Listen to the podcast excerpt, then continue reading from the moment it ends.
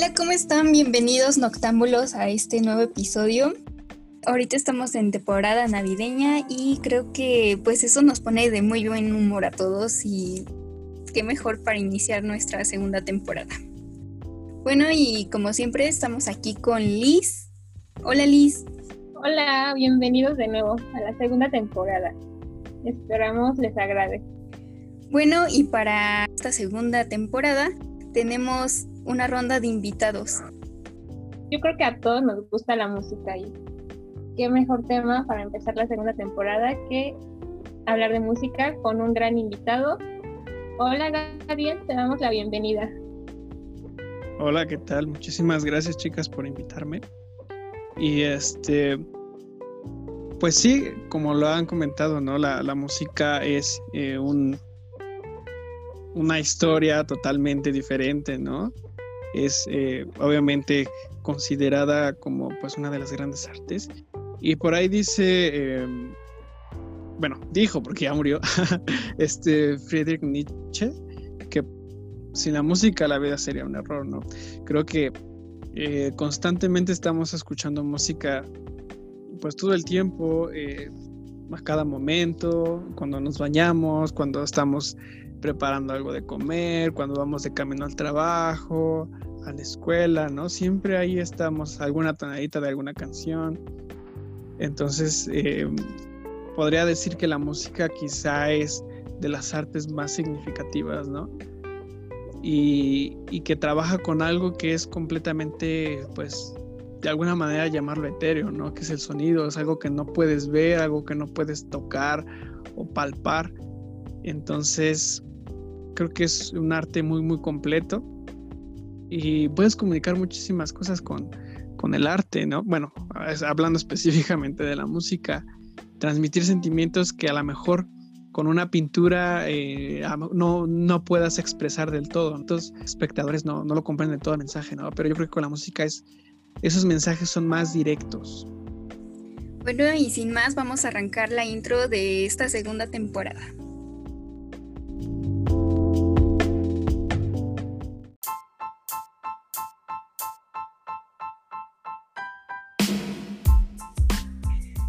Bienvenidos al podcast Pensamientos de Insomnio.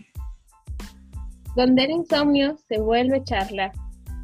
Segunda temporada con Diana y Liz.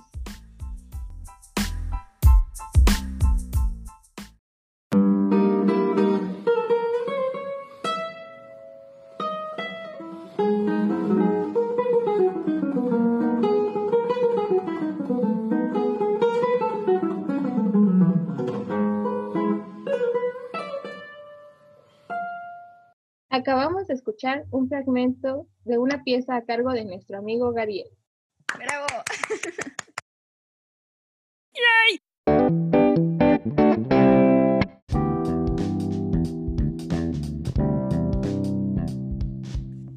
Hoy vamos a hablar, como ya lo bien lo dijo Dadiel, de música y pues qué mejor que, que con alguien que sabe mucho del tema y pues aparte pues también es un gran amigo y lo estimamos mucho y pues qué genial que esté con nosotros y que nos haya regalado estos minutos. Y bueno, eh, para iniciar, pues creo que hay muchas dudas que surgen y más desde el punto de vista cultural, ¿no? Porque siempre estamos hablando de música, como bien lo decía Gadiel, pero no, no tenemos como esa noción de, de, qué es lo que ve el músico a través de, de sus sentidos, de cómo la percibe, ¿no? ¿Cómo decirlo? Como algo que está ahí que te hace sentir bien o demás, ¿no? Pero ya a un nivel profesional es muy desconocida la carrera en sí, ¿no? Es más, como que a muchos les parece extraordinario que sea una carrera o algo así. Entonces, pues, ¿qué es lo que estudia un músico? ¿Qué es lo que hace? Y pues, ¿cómo es que percibe a la música? Eh, es una pregunta muy, muy interesante y como tú lo has mencionado, ¿no? Creo que dentro de la cultura popular, pues el músico es como de, ah, pues sabe cantar, sabe pues tocar un instrumento, etcétera, ¿no? Pero la labor de un músico eh, va más allá que eso, que sí, es su, su, labor principal el hecho de pues tocar un instrumento o cantar, pero eh, va más allá, ¿no? El campo de la música se ha ampliado tal grado de formar músicos este, que sean investigadores, ¿no? Por ejemplo, que es la rama de la musicología, que este, estudia los fenómenos de la música, ¿no? A través de la historia, una especie de antropología musical, por así decirlo. Eh, también tenemos la cuestión de la pedagogía, ¿no? La educación musical.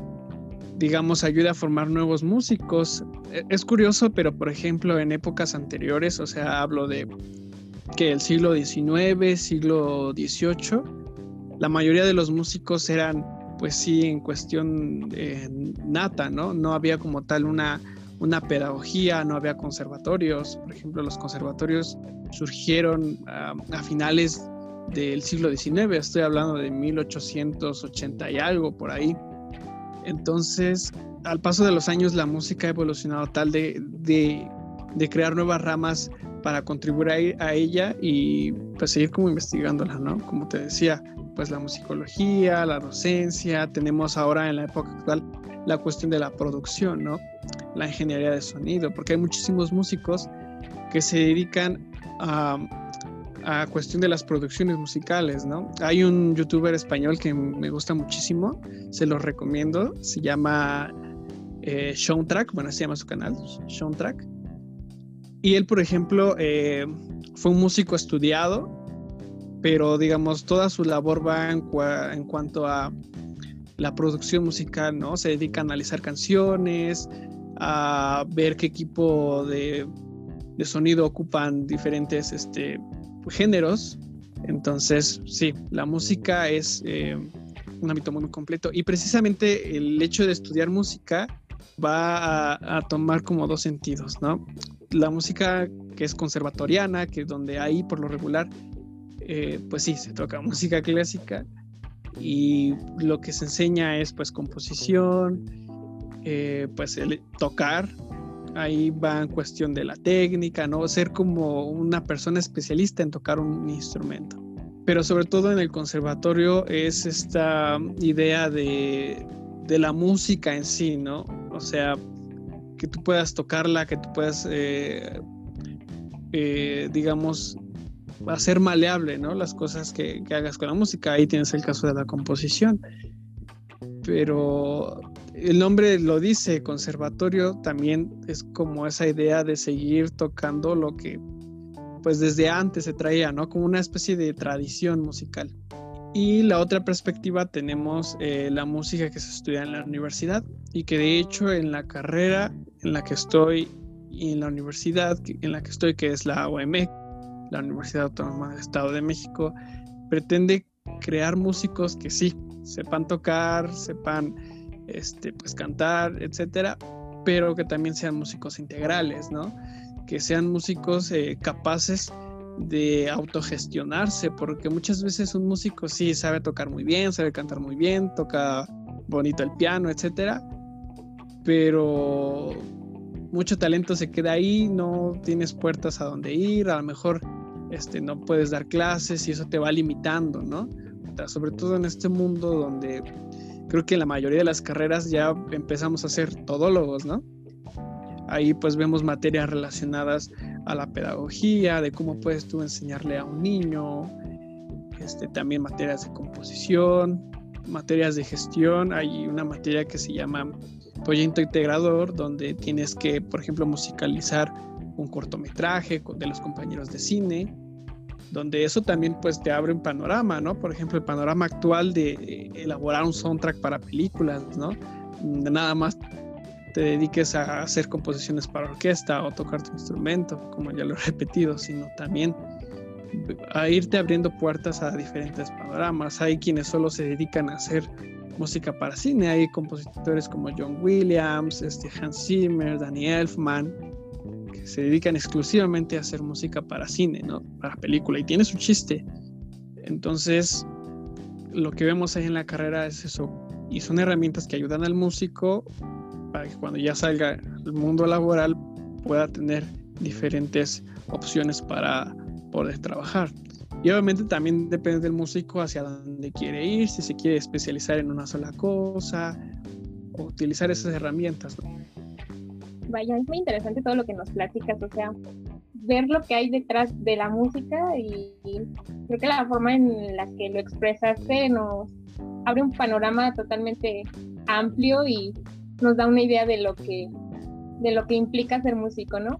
Bien, ahora dinos cómo nació tu gusto o cómo, cómo supiste que querías estudiar esa carrera. Sí, como lo mencionas, es, eh, es algo ¿no? que ayuda a aclarar muchísimas situaciones, ¿no?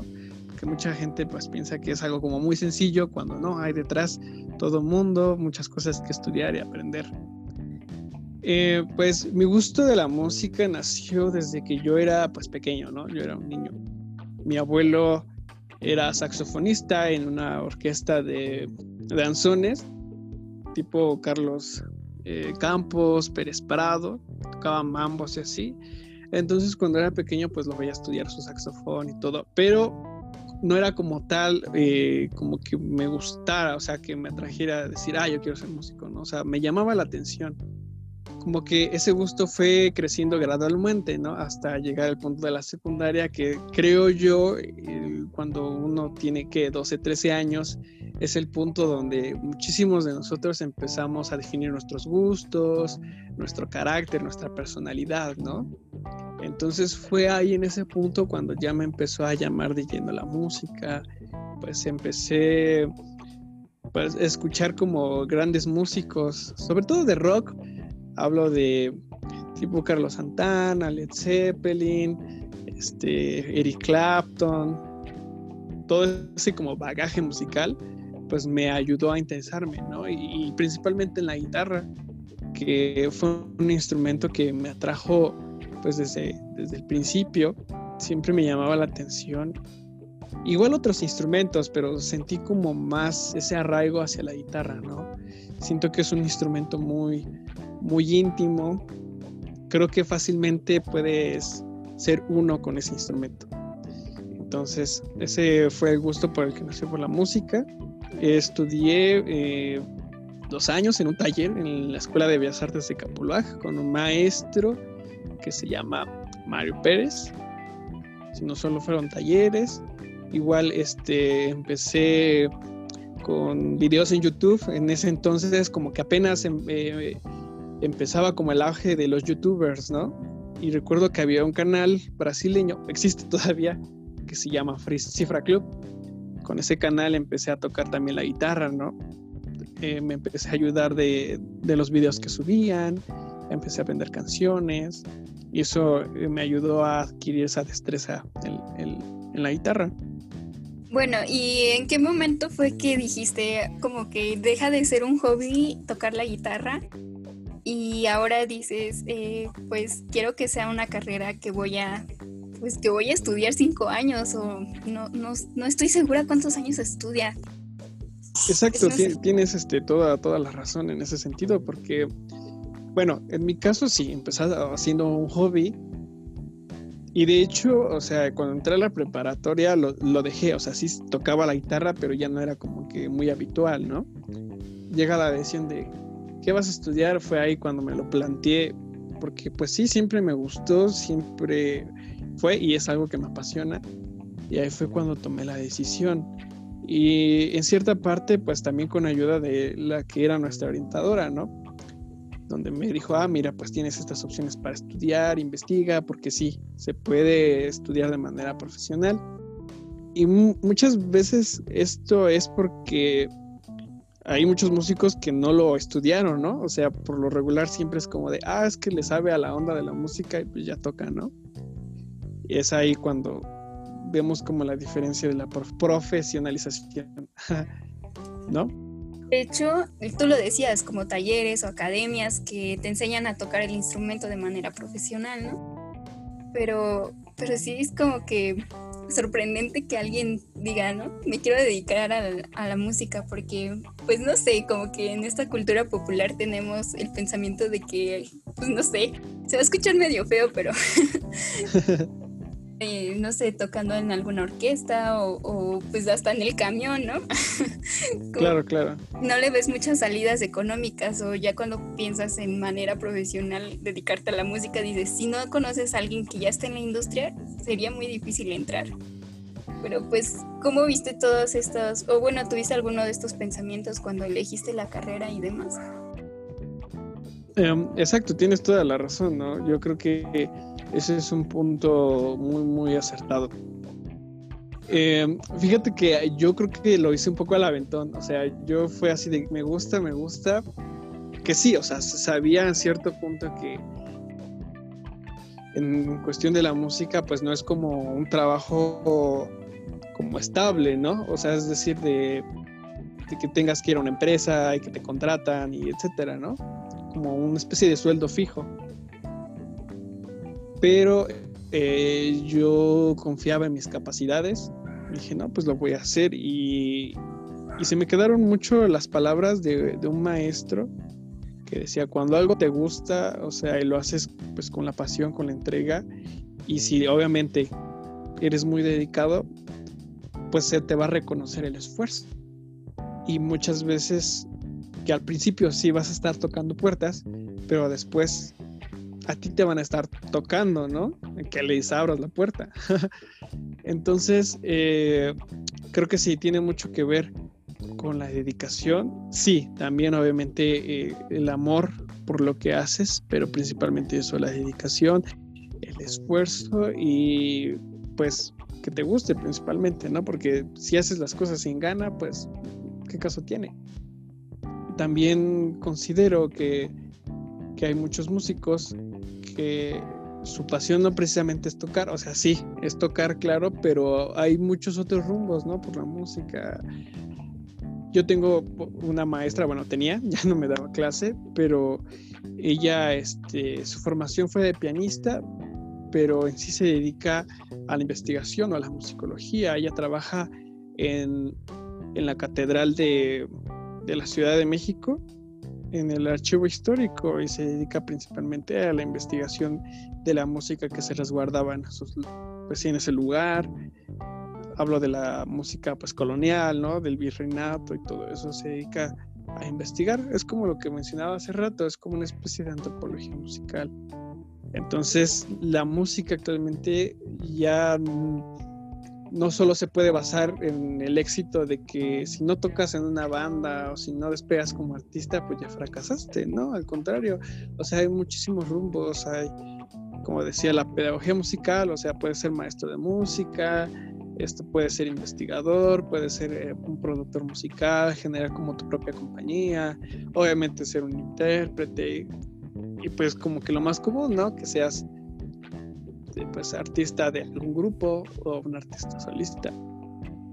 Sí, yo estoy totalmente de acuerdo contigo. O sea, cuando te gusta algo y tienes esa pasión por, por lo que realmente quieres hacer, siento que está como de más pensar en que no va a funcionar, más bien como dices es tocar puertas y si te gusta creo que te vas a aventar a ir de aquí para allá con tal de pues de llegar lejos, ¿no? Exacto, y igual obviamente no todo es color de rosa, ¿no? O sea, también el hecho de decir me gusta y ya todo es fácil, ¿no? Que pues te puede gustar algo, pero a la manera hora te puede hartar también, ¿no? O sea, dicen por ahí que muchas veces ten cuidado con lo que deseas porque se te puede cumplir. Entonces, pero como decía hace rato, hay también este, un gran esfuerzo detrás de ello, ¿no? Obviamente, pues las horas de estudio, este, exámenes, trabajos, etcétera. Hablo en cuestión de, carrera como universidad, ¿no? Música. Y por lo regular, eh, muchas veces la música se aprende afuera. O sea, que, ¿a qué me refiero esto? En, pues estar constantemente con, tocando con, no sé, a lo mejor grupos o ensambles, dependiendo del área donde estés, si estás en una orquesta o así, ¿no? Es como que si te dan un librito para hacer las cosas, lees las instrucciones y después las aplicas, no va a salir como a la primera, porque no tienes como toda esa experiencia o todo ese bagaje, ¿no? Y decían por ahí que en la universidad no aprendes nada. Y esto creo que aplica para todas las carreras, ¿no? O sea, que sí te enseñan las bases, pero verdaderos como aprendizajes están allá afuera en el campo laboral. Sí, claro, y pues no sé, a mí me da como curiosidad, así que como qué tipo de materias de ti hizo súper difícil en tu carrera o que, pues no sé, creo que todos tenemos este punto en el que decimos, eh, pues, ¿por qué estoy aquí? ¿Por qué me metí a esto? ¿no? claro, claro, claro, comprendo. Sí, a mí me pasó muchísimas veces.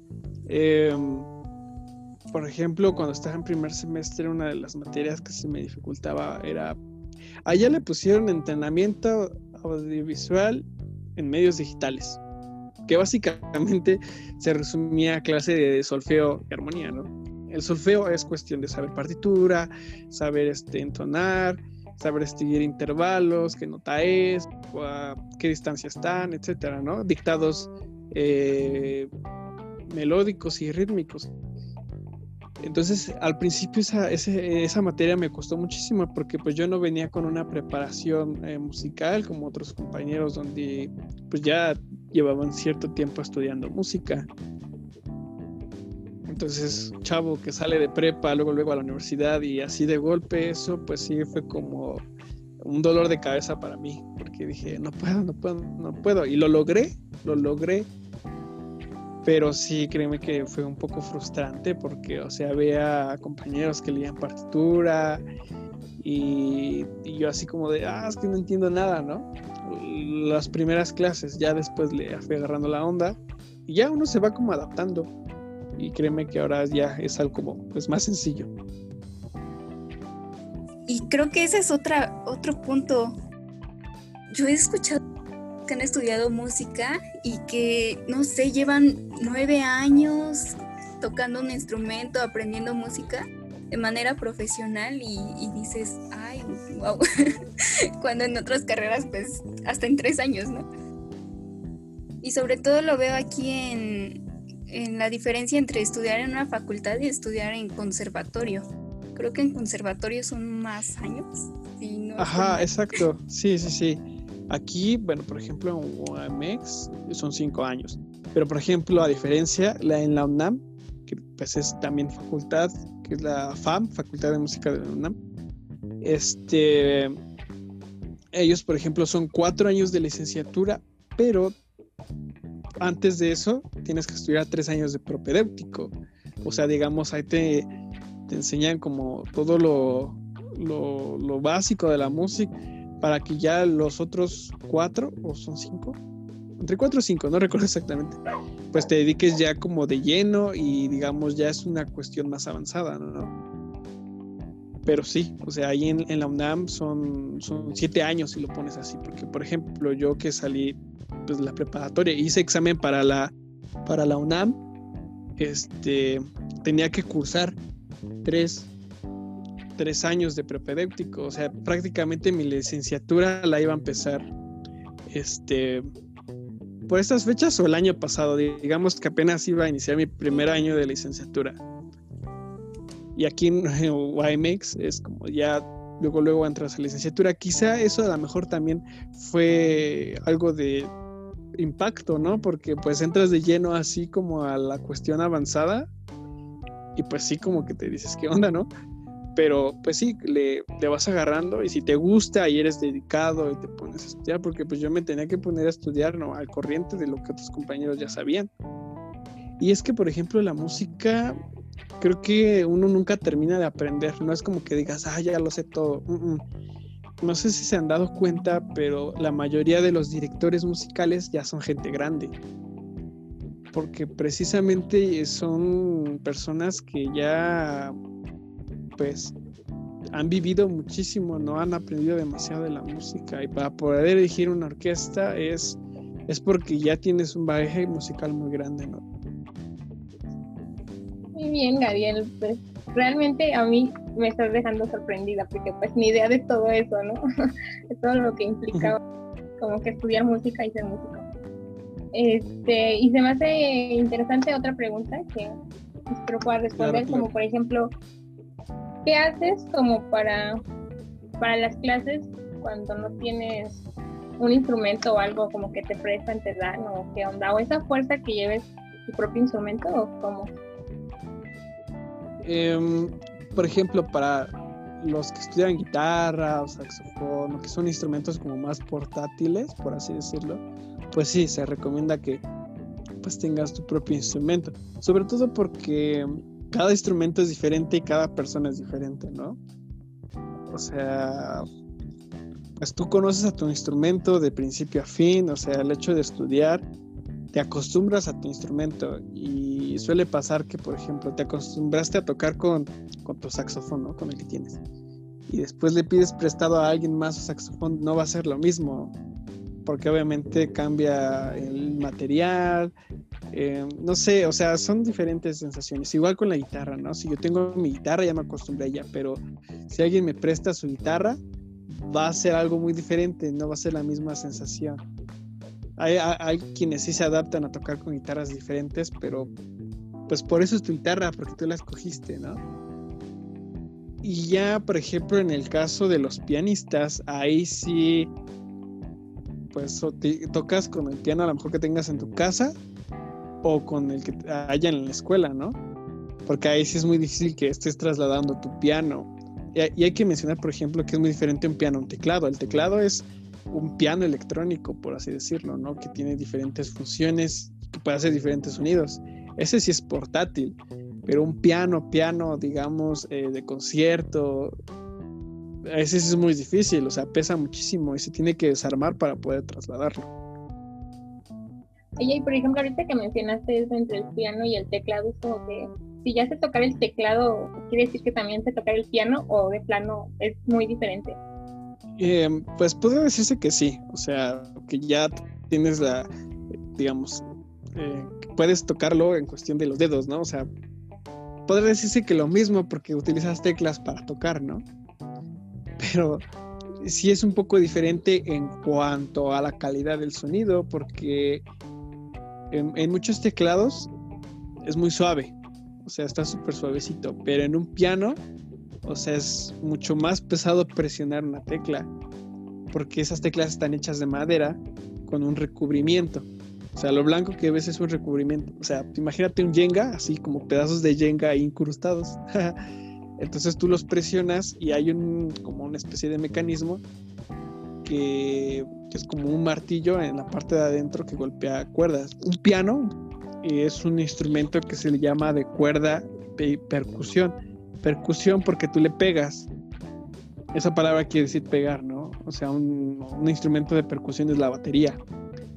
Entonces, al piano se le llama instrumento cuerda percusión porque pues teclas martillan unas cuerdas que están adentro. Digamos que es como una especie de arpa lo que está adentro y esos martillos golpean las cuerdas y así es como suena el piano. Entonces es muy diferente a un teclado que es como un sonido como pues analógico, un sonido pues artificial. Y pues sí, sí es muy diferente. Sí, y ahora hablando de cuerdas, mira qué tips nos das a los que en lugar de dos pies izquierdos en el baile tenemos dos manos izquierdas para tocar algún instrumento y que pues sí, luego te desanimas mucho, ¿no? Que, ves que ni las fáciles te sabes. es que sí, sí, pasa, o sea, a mí también me pasó, créeme que igual cuando empezaba a tocar yo me frustraba, llegaba momentos en los que sí llegué a llorar porque decías que no puedo, pues es cuestión de dedicación. Pues para aprender, actualmente tenemos la herramienta del internet, ¿no? O sea, es muy fácil ya entrar a YouTube y buscar cómo tocar la guitarra, ¿no? O cómo tocar el saxofón. Así hay, hay muy buenos eh, canales donde te enseñan. Obviamente aquí ya entra también el criterio, ¿no? Donde también te vas dando cuenta de este, pues me está choreando. O uno se va dando cuenta, ¿no? O sea, donde qué es lo que le conviene y qué es lo que quiere, ¿no? Porque a lo mejor tú quieres aprender solo a cantar y a tocar, por ejemplo, la guitarra, pues así canciones pop y así, pues hay canales para eso, y hay canales donde de lleno a lo mejor para solo tocar el instrumento de una manera un poco más, ¿cómo decirlo?, más avanzada, ¿no? Hablo a lo mejor de la guitarra clásica. Entonces, pues hay, hay muy buenos canales. Eh, YouTube, igual para diferentes instrumentos. Por ejemplo, si hablo exclusivamente de la guitarra, hay este, canales muy buenos como el, canal brasileño que ya mencionaba, Cifra Club. Eh, hay un canal de un chico español que se llama Guitarra Viva. Este, hay otros eh, chicos españoles que su canal se llama Chachi Guitar, algo así. Em, y por ejemplo, para allá, cuestión como más de pop y eso, hay un canal de, de un chico mexicano que se llama, bueno, su canal se llama Christian B. Entonces, este, ahí, digamos, son como canales que yo recomendaría, pues para iniciar, ¿no? Como con lo básico. Para cuestiones ya como de, de más este, avanzado o cuestiones a lo mejor de que yo quiero aprender guitarra clásica, este, ahí sí yo recomendaría a lo mejor una asesoría más personalizada, ¿no? Pueda orientar, o sea, sobre todo a lo mejor, estoy hablando de clases particulares, ¿no? O a lo mejor si te quieres preparar para ingresar a o a una carrera pues profesional en la música este con, con algún maestro o, alguna escuela por ejemplo puede ser en Bellas Artes y hay una escuela que se llama Tlapilzani en la Ciudad de México que, que digamos prepara a pues a los chicos y chicas, ¿no? Para ingresar a la Facultad de Música de la UNAM o cualquier otra escuela de música como el Conservatorio Nacional o la Escuela Superior de Música. Y bueno, en esta época de la pandemia, pues creo que pues, hablamos de clases en línea, ¿no? Oye, este, yo tengo otra duda. Y bueno, sale caro. Claro, claro. música, bueno, no sé, creo que alguna vez yo intenté tomar clases de piano, pero pues realmente se me hacía muy caro y no sé, entonces es diferente, claro, tomar clases personalizadas, como lo comentabas, a estudiar como tal una carrera o pues sí se diferencia un poco, ¿no? Porque, por ejemplo, cuando es una carrera pues profesional, eh, pues sí, o sea, en su mayor parte tocas el instrumento, pero pues también ves otras cuestiones, ¿no? Y aparte, pues sales con un título. y tienes un currículum de materias, etcétera. Y en cuestión de las clases, yo veo a las clases particulares como un extra. Es como cuando aprendes inglés, a lo mejor en tu escuela no te enseñan bien inglés, pues lo estudias en otro lado, ¿no? O sea, alguna certificación o así. Igual pasa lo mismo con la música, o sea, tú puedes terminar tu carrera, estar estudiando tu carrera, pero a lo mejor quieres tomar un diplomado, una masterclass, no sé, de interpretación o de, eh, no sé, de canto, etcétera, ¿no? Por así decirlo. Desde tu perspectiva, ¿es caro estudiar la carrera de música? Sí, hasta cierto punto sí, porque, bueno, primeramente si tienes tu instrumento, obviamente, pues eh, lleva pues los cuidados, ¿no? O sea, un mantenimiento, por ejemplo, en cuestión de la guitarra, pues estar comprando cuerdas a lo mejor cada dos meses. Em, también si eres un músico, por ejemplo, eh, donde estás en un grupo o tienes diferente equipo, pues también eso pues, lleva un gasto. Em, si eres músico, por ejemplo, de orquesta, obviamente también la cuestión del cuidado de tu instrumento, por ejemplo, los violinistas también invierten mucho en cuerdas, este, en otros utensilios para el cuidado de su arco, entonces eso pues sí, a largo plazo pues genera un gasto, ¿no? Pero igual pues tiene mucho que ver con la gestión que tú tengas, ¿no? O sea, que tú sepas gestionar tus finanzas pues, también eso ayuda, porque pues cuántos músicos les va muy, muy bien. Pero ya para terminar, porque creo que ya nos alargamos muchísimo y la verdad que, no lo lamentamos porque está muy interesante. Y bueno, eh, al final pues yo creo que todos tenemos este mito, que estudiar música es estudiar música conservadora.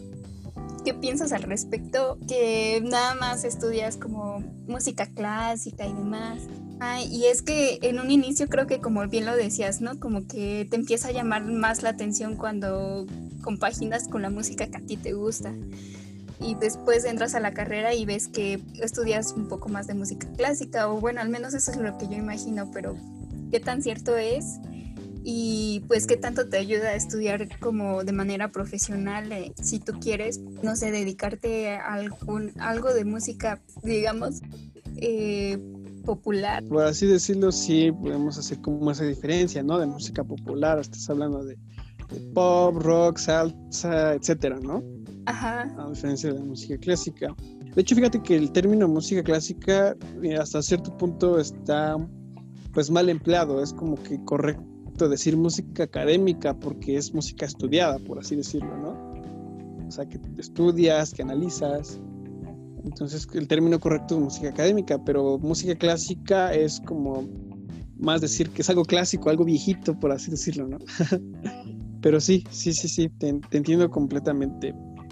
Em, ahí donde estoy, pues sí, lo principal es sencilla, pues la cuestión de la música clásica, pero eh, está tratando de ser más universal, ¿no? ¿A qué me refiero con esto? Que no solamente pues estudies música clásica, sino también cuestión pues, de lo popular. Ah, ya se está como que ahí modificando el plan de estudios, ¿no? Porque inicialmente sí era más como la música clásica. En el conservatorio, sí, ahí de plano es música clásica, ¿no? Pero por ejemplo, en, aquí en el conservatorio pues del estado tenemos, eh, digamos, dos eh, carreras de música pues, la cuestión de la música clásica y música jazz. Pero, eh, por ejemplo, a otras universidades como la de Berkeley en Estados Unidos, creo que está en Boston, no recuerdo, y la de Juilliard, hay como ese espacio para la música popular, ¿no? Por ejemplo, si no tengo mal el dato, estas chicas de Hash estudiaron en Berkeley. Entonces, pues ahí tenemos como una referencia de la cultura pop en México. Em, hay un cantante, ¿cómo se llama? Roy Orbison, el que canta la de Pretty Woman. Él eh, fue músico estudiado y salió de la Universidad de Texas, por ejemplo. Entonces, eh, la, la, universidad ahí donde estoy estudiando lo que pretende es eso, o sea, que estudies música, pero que sea de manera universal. O sea, si tú entras a estudiar ahí y te dedicas a hacer cumbias, pues no tiene nada de malo, ¿no? Incluso hasta puedes investigar acerca del fenómeno sonoro de la cumbia, cómo es que surgió, etcétera. Entonces, sí, ahí no hay limitantes y, es por eso que yo me decanté en cierto punto por estudiar ahí. Y sí, digamos, mi formación ha sido un poco más clásica, pero yo ya estoy en un punto de, sí, me gusta lo clásico también, pero quiero que eso sea una herramienta para mí nada más, porque pues quiero hacer otras cosas, ¿no?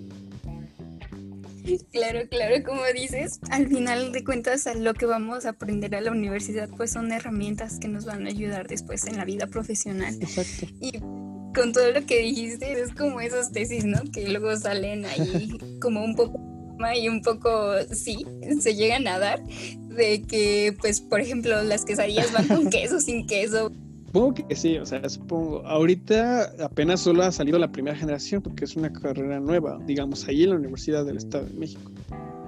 Entonces, no sabría decirte a ciencia cierta qué, qué tesis elaboraron, pero no, no me sorprende que después de un tiempo sí existan tesis de ese tipo. sí, la verdad que todo lo que dijiste está muy interesante y pues para quien le apasione todo esto, pues creo que lo va a disfrutar mucho, ¿no? Toda su estancia en la carrera en sí. Así es. Y bueno, pues alguna recomendación que nos hagas o alguna sugerencia o animarnos a que esté oyendo por ahí que esté interesado en estudiar música. Claro, claro. Algo que, que, que siempre tengo en mente es que uno no debe dejar de sorprenderse, siempre como que tener esa mente abierta cuando uno deja de sorprenderse, pues como que ya todo pierde la magia, ¿no? Siempre hay que ser curiosos. Yo soy como muy fan de YouTube, me gusta como indagar ahí, buscar cosas nuevas, saber qué, qué hay. Y, por ejemplo, yo recomendaría eh, un canal de YouTube de un chico español que se llama Jaime Altozano. Él elabora este, videos sobre temas de cultura pop, eh, igual de la música clásica, eh, elementos de la música como básicos que, te los enseña y es como muy dinámico, pues estás enganchado totalmente, ¿no? No se te hace tedioso. Yo, yo recomiendo mucho ese canal, eh, se llama Jaime Altozano. Este, otro de un chico colombiano que en su canal te aparece como Alvich, algo así se pronuncia, está medio chistoso su nombre. También igual aborda ese tipo de, de cuestión, ¿no? Incluso se preguntan muchísimas cosas de la música actual, de lo que ha pasado. Y yo creo que son como buenos puntos de partida para, para iniciar o interesarse mucho en la música. Hay otro canal que se llama El Chombo. Este es un productor musical. De hecho, el productor musical detrás de la canción que estuvo de moda a principios de los 2000 o finales de los 90, que se llama El Gato Volador. O sea, todo lo que él platica detrás de eso y su experiencia detrás de la industria musical también te deja mucho, mucho que aprender. Entonces yo, yo recomendaría esos canales, también pues obviamente el de Soundtrack. Eh, son canales, creo yo, que valen muchísimo la pena porque incentivan a la, gente, ¿no? A que aprenda algo nuevo, eh, a, interesarse por la música. Y yo recomendaría mucho, mucho esos canales. Excelente recomendación. Creo que en, esta temporada o en esta época en la que no hay nada más que hacer que quedarse en casa, es muy buena recomendación meterse al YouTube y considerar esos canales. Bueno, y pues a mí me gustó bastante quedé como que sorprendida, aprendí mucho. y nada, te quiero dar las gracias por tu tiempo, por compartirnos esta información, tus experiencias y pues ya sabes, aquí eres bienvenido cuando quieras. muchísimas gracias a ustedes por la invitación, de verdad estoy muy agradecido y claro, me encantaría volver alguna otra ocasión. Sí, gracias, creo que fue muy interesante y pues lo que decías, ¿no? Que el dicho que la curiosidad mató al gato, yo creo que la curiosidad no mató al gato, sino le enseñó que tenía siete vidas más. Entonces, pues no está mal aprender algo nuevo. Por cierto, no se olviden de seguir a Gadiel en todas sus redes. Lo encuentran en Facebook y en YouTube como Gadiel Penoni. Y en Instagram igual, pero todo junto y sin espacios. Igualmente se los voy a dejar en la cajita de descripción de este podcast para que vayan y lo sigan. En Twitter está como arroba gadieloni. Y pues también no se olviden de seguirnos a nosotras. Estamos en Instagram como pensamientos de punto insomnio. Y pues ahí nos pueden dejar algún comentario, preguntas, algún tema en especial que quisieran tratar o si quieren acompañarnos en un episodio, estaría muy bien. Y pues bueno, nos vemos noctámbulos, espero que se la pasen muy bien en estas navidades y nos vemos en un próximo episodio.